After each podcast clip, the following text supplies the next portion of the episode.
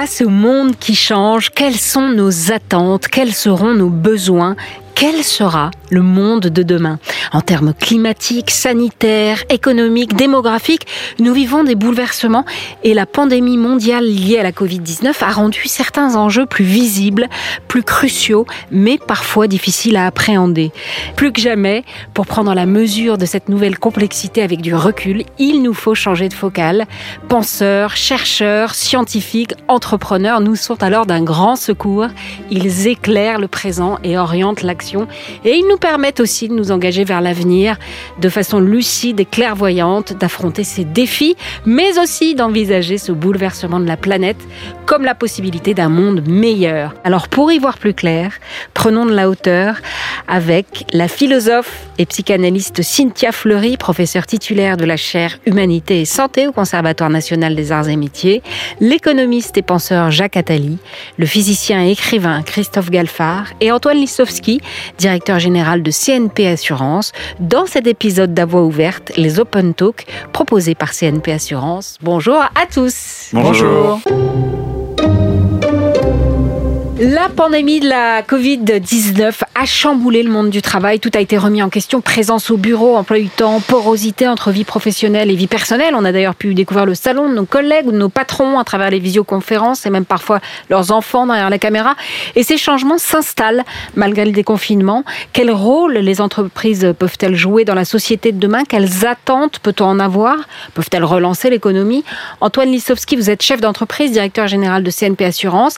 Est-ce que le monde de l'entreprise est en train de faire la révolution alors déjà, quand on parle du monde de l'entreprise, il faut être conscient du fait qu'on parle d'un d'un univers extraordinairement hétérogène. Ça n'est pas un monolithe.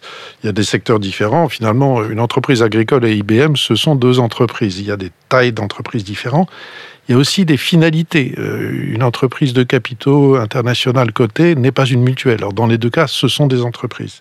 Donc on a affaire à un univers très hétérogène. Deuxième chose, c'est que c'est un univers alors là, pour le coup, excusez-moi d'utiliser ce mot-là, très darwinien, parce que la règle du jeu, c'est on s'adapte et on anticipe ou on meurt. Beaucoup plus encore que dans, dans tout autre domaine. Et donc les entreprises, je ne sais pas si elles doivent faire leur révolution, mais elles passent leur vie à faire leur évolution et elles évoluent en fonction euh, des attentes de, leur, de leurs clients, en fonction des caractéristiques de l'environnement, de ce qui arrive autour d'elles. Elles évoluent aussi en fonction de la manière dont leurs collaborateurs consentent à travailler, parce que ça n'est pas aujourd'hui euh, aussi simple qu'on peut l'imaginer dans un univers d'esclavage. Et donc l'entreprise elle-même a une fonction d'évolution qui tient compte un tout petit peu de, tout ça. Alors, là où peut-être il y a des révolutions à faire, c'est dans des représentations que soit on a de l'entreprise, soit que les entreprises ont d'elles-mêmes. D'ailleurs, euh, d'abord, euh, faire une petite révolution sur l'entreprise n'a pas comme seul objectif de faire du profit, c'est peut-être quelque chose sur lequel on a beaucoup insisté depuis 20, 30 ou 40 ans. On a réduit l'entreprise à une machine à faire du, profit. Ça n'est pas que ça. Elle n'a pas non plus comme horizon principal le court terme. Pour moi, responsable d'une entreprise cotée, effectivement, mes résultats trimestriels sont très très importants, mais ils ne résument pas mes préoccupations. Et je pense que ces deux biais, faire centraliser sur le profit, concentrer sur le profit et concentrer sur le court terme, ont un tout petit peu perverti la vision de l'entreprise, y compris d'ailleurs pour des acteurs de l'entreprise, et que c'est là-dessus qu'on doit travailler. Vous êtes d'accord avec ça, Cynthia Fleury? Oui, c'est la, la, révolution euh, qu'il faut effectivement euh, faire, c'est-à-dire transformer euh, euh, la, finalité en fait de, l'entreprise. Le profit n'est pas sa finalité. C'est un moyen, c'est nécessaire, mais ce n'est pas la finalité. Il y a une indivisibilité des finalités et des objectifs aujourd'hui pour une entreprise. On a parlé souvent de, de, la problématique des externalités positives, des limites biosphériques, du bien-être social de ses employés. je sais si nous sommes sortis d'un, encore une fois, d'un monde qui était en burn-out assez fort euh, dans, euh, dans, dans, tous les métiers d'ailleurs. Donc cet idéal euh, gestionnaire, cherchant, traquant le moindre coût et considérant que tout investissement humain est un coût et pas précisément un investissement, je pense que heureusement, ça y est, on est... Alors, dans le discours, on est très clairement sorti de cela. Dans la vérité, euh, effectivement, du combat, c'est beaucoup plus euh, compliqué, euh, notamment à l'international, avec des normes sociales, environnementales, culturelles qui sont quand même très différentes. Ce qu'on a vu là néanmoins avec l'expérience de la Covid, c'est des usages qui ont dû de toute façon faire autrement. Donc, si vous voulez, euh, pour le coup, le téléprésentiel, par exemple, euh, peut changer un certain nombre de choses. On voit tout l'univers des, des nouvelles ou des pénibilités, parce qu'il y a des pénibilités, bien évidemment, sur le téléprésentiel, avec des risques profonds, éventuellement, de délocalisation euh, encore plus forte. Mais il y a également des choses positives sur la question de la hiérarchie, sur la question des mobilités contraintes, qui est quand même fondamentalement important. Il y a des possibilités de démétropolisation pour certains, une autre façon de vivre. Il y a demain peut-être des aides au logement qui pourraient être aidées parce que si vous avez votre bureau chez vous, à un moment donné, l'entreprise peut être amenée à vous aider à euh, construire euh, bah, précisément un lieu de travail euh, digne de ce nom. Donc on voit quand même que le téléprésentiel est, gros d'un changement assez important. Je parle même pas des lieux qui vont être délivrés de tous ces bureaux et qui pourraient retourner précisément au logement. Donc il y a une révolution quand même là qui peut être très intéressante, même si encore une fois elle n'est pas euh, d'emblée, euh, euh, comment dire, peaceful. Elle est, elle est pas, pardonnez-moi, comment dire, non guerrière. Je sais plus comment, voilà, apaisée, on va dire. Enfin bref, parce qu'encore une fois, l'instrumentalisation du téléprésentiel est également possible et là, et beaucoup se sont lancés déjà dans la surveillance délirante, avec euh, des caméras, avec le fait de bouger la souris pour bien vérifier, encore une fois, que euh, la personne travaille. Et donc on a toujours, bien évidemment, des choses qui sont euh, stupides. Ça vous, vous en parlez, vous, Jacques Attali, dans le livre L'économie de la vie, de cette, de cette façon de travailler plus dans les entreprises, enfin, c'est-à-dire du, du, du télétravail, en fait, vous dites que ça va concerner des milliards de personnes sur la planète, en fait dès 2035, assez rapidement d'ailleurs. Oui, on peut parler, on peut parler du télétravail un instant, et puis ensuite je reviendrai sur euh, euh, la, ce qui a été dit très justement euh, tout à l'heure par les deux intervenants sur la fonction et la mission d'entreprise. Les deux sont liés d'ailleurs. Le télétravail qui a commencé, qui avait commencé avant le avant le confinement et qui a continué maintenant, est à la fois essentiel, naturel, normal. Euh, c'est une façon de prendre conscience de, de, des choses de prendre du conscience d'ailleurs qu'il y a aussi des tas de gens inutiles dans les entreprises hein, qui font des bullshit jobs qui consistent à se promener dans les couloirs en jouant aux importants. Euh, qu'il y a aussi des réunions qui durent euh, des heures alors qu'en un quart d'heure on pourrait la finir. Moi quand je comment j'ai la chance de présider une réunion, je, je, je donne la durée à l'avance parce qu'on peut faire la même chose en 20 minutes qu'en 4 heures. Il suffit de le dire à l'avance. Euh, donc il y a des tas de choses que, que, la, que le télétravail a permis. Il y a des choses que le télétravail ruine qui très important de comprendre. D'abord, le télétravail ruine la créativité. Euh, la créativité de groupe. On a beaucoup moins de, de en anglais on dit serendipity, c'est-à-dire la possibilité de créer au hasard par une réunion euh, Zoom que par une réunion euh, informelle. On perd aussi euh, l'endroit le plus important de l'entreprise qui est la machine à café où se rencontrent des gens qui n'ont aucune raison de se rencontrer parce qu'ils sont pas dans le même service, qu'ils sont pas hiérarchiquement les mêmes, etc. Donc on perd l'essentiel. C'est pourquoi je, je crois qu'il y a à repenser euh, euh, tout ça en disant, bon, télétravail une partie de la semaine, travail présentiel une autre partie, d'autant plus que le télétravail a une autre dimension nuisible qui va m'amener au sujet suivant, c'est que pour l'employé, il, fait perdre, il lui fait perdre le sentiment d'appartenance, il n'y a plus de loyauté, puisqu'on n'est on est plus là, on n'a plus de sentiment d'appartenance. Et pour l'entreprise, ça lui fait perdre euh, sa capacité à garder ses collaborateurs et à les fédérer autour d'un projet commun. Ça renvoie à ce que les entreprises sont de plus en plus, quand on a une vision pessimiste des choses, qui n'est pas toujours ma vision euh, tout le temps, c'est une entreprise n'est plus qu'un rassemblement de mercenaires déloyaux et narcissiques. Euh, qui naturellement, donc une idée, c'est d'aller ailleurs pour faire mieux euh, dans, un, dans une chasse permanente. Pour l'éviter, il faut, un, autoriser le télétravail parce qu'il est nécessaire. Deux, faire en sorte que le siège incarne les valeurs de l'entreprise. C'est pour ça que je crois qu'il y a une nouvelle fonction très importante de l'industrie hôtelière qui est de penser les sièges sociaux comme des hôtels. Et d'ailleurs, on voit d'ailleurs des, des entreprises qui utilisent, à l'heure où nous parlons, des hôtels pour faire travailler leurs collaborateurs en télétravail dans des cadres plus agréables, avec un restaurant qui n'est pas au sous-sol, mais au dernier étage, avec une salle de gym, etc. Comme l'a fait d'ailleurs aux États-Unis des sièges sociaux bien connus, en particulier celui qui me paraît le plus emblématique, euh, c'est euh, celui de Bloomberg à New York, où, euh, qui n'est qu'une juxtaposition de restaurants tout au long des étages, où les gens se voient, travaillent, ont des bureaux ouverts, etc. Évidemment, le Covid change les choses, mais cette idée d'avoir un, un, une entreprise, un siège social comme un hôtel, me paraît très important. Et naturellement, ça renvoie. Tout ça, c'est quoi? Il faut qu'il y ait une finalité. Faut qu'il y ait une raison d'être. Dans la fondation que je préside, Positive Planète, nous avons essayé de définir, parce que ce qui ne se quantifie pas n'a pas de sens. Et nous, nous avons quantifié, euh, avec beaucoup d'entreprises euh, françaises, qu'est-ce que c'est qu'une entreprise positive, c'est-à-dire une entreprise qui, travaille, qui a du sens, qui pour nous veut dire travailler au sens, dans l'intérêt des générations futures, économiquement, socialement, écologiquement, démocratiquement. Nous avons défini 45 indices de cette euh, positivité et on mesure pour certaines entreprises confidentiellement, pour d'autres euh, d'une façon visible parce qu'elles acceptent d'être notées d'une façon visible, et on les aide à s'améliorer année après année sur cette positivité.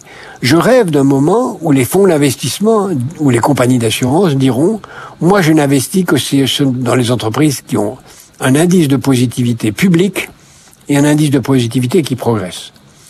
Euh, si euh, le, financement, parce que toute la clé est dans le financement, si le financement attaché de l'importance aux critères de positivité, pas seulement aux critères de rentabilité, ni à court terme, ni même aux critères de rentabilité à long terme, mais aux critères de positivité, c'est-à-dire la place des femmes, la lutte contre la corruption, l'environnement, le recyclage, enfin, il y a 45 indices. Et puis il peut avoir d'autres indices que le nôtre. Alors, on, le monde changerait. Parce que le, le, financement irait vers quoi? Ben, Il irait tout naturellement vers euh, les industries de la vie, parce que c'est pas une surprise. Mais les entreprises qui ont un indice de positivité les plus élevés, c'est les entreprises du secteur de l'économie de la vie. Christophe Galfard je suis absolument d'accord avec euh, tout ce que tout ce que Jacques vient de dire. Je voulais juste euh, faire part d'une expérience personnelle. J'ai commencé ma vie, disons professionnelle, dans un laboratoire de recherche de, en physique théorique où la moyenne était de hors euh, réunion un petit peu technique où euh, on, on, écoutait puis on discutait un petit peu euh, avec d'autres chercheurs.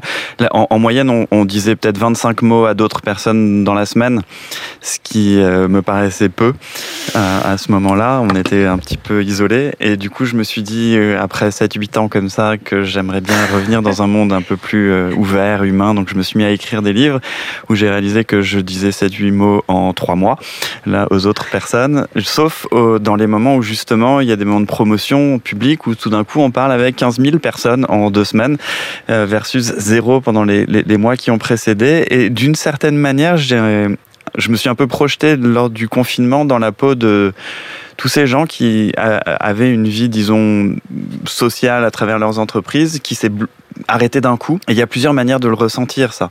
Il y a la manière euh, j'adore, il y a la manière je suis seul chez moi, il y a la manière je vois plus personne, j'aimerais vivre comme ça, ou ce que disait Jacques tout à l'heure, une certaine projection qui me paraît être si on doit, si on doit trouver un, un, une sauce pour l'ensemble de la population, qui est une sorte de mix des deux, où on n'évite pas cette créativité que le groupe permet et le côté social de, de quand, quand j'entends toutes ces personnes qui se précipitent vers la campagne, j'espère qu'elles ont les nerfs solides parce que au, bout de, c'est sympa les trois premières semaines quand c'est le printemps, quand les, les, oiseaux cuitent, mais lorsque l'hiver passe, qu'on est seul et que le copain le plus proche ou la copine la plus proche, elle est à 40 km, c'est compliqué de, vivre comme ça. On est des êtres sociaux.